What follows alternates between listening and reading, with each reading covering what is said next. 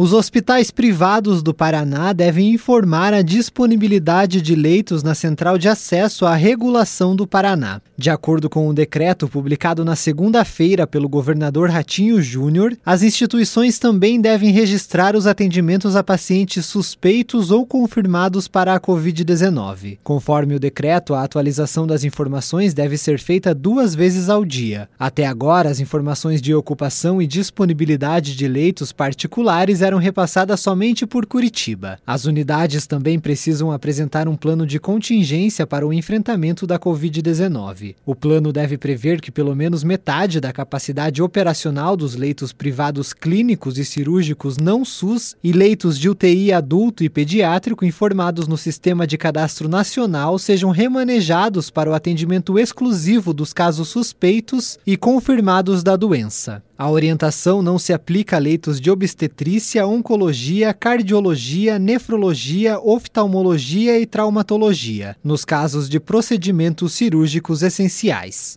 Tailan Jaros, repórter CBN.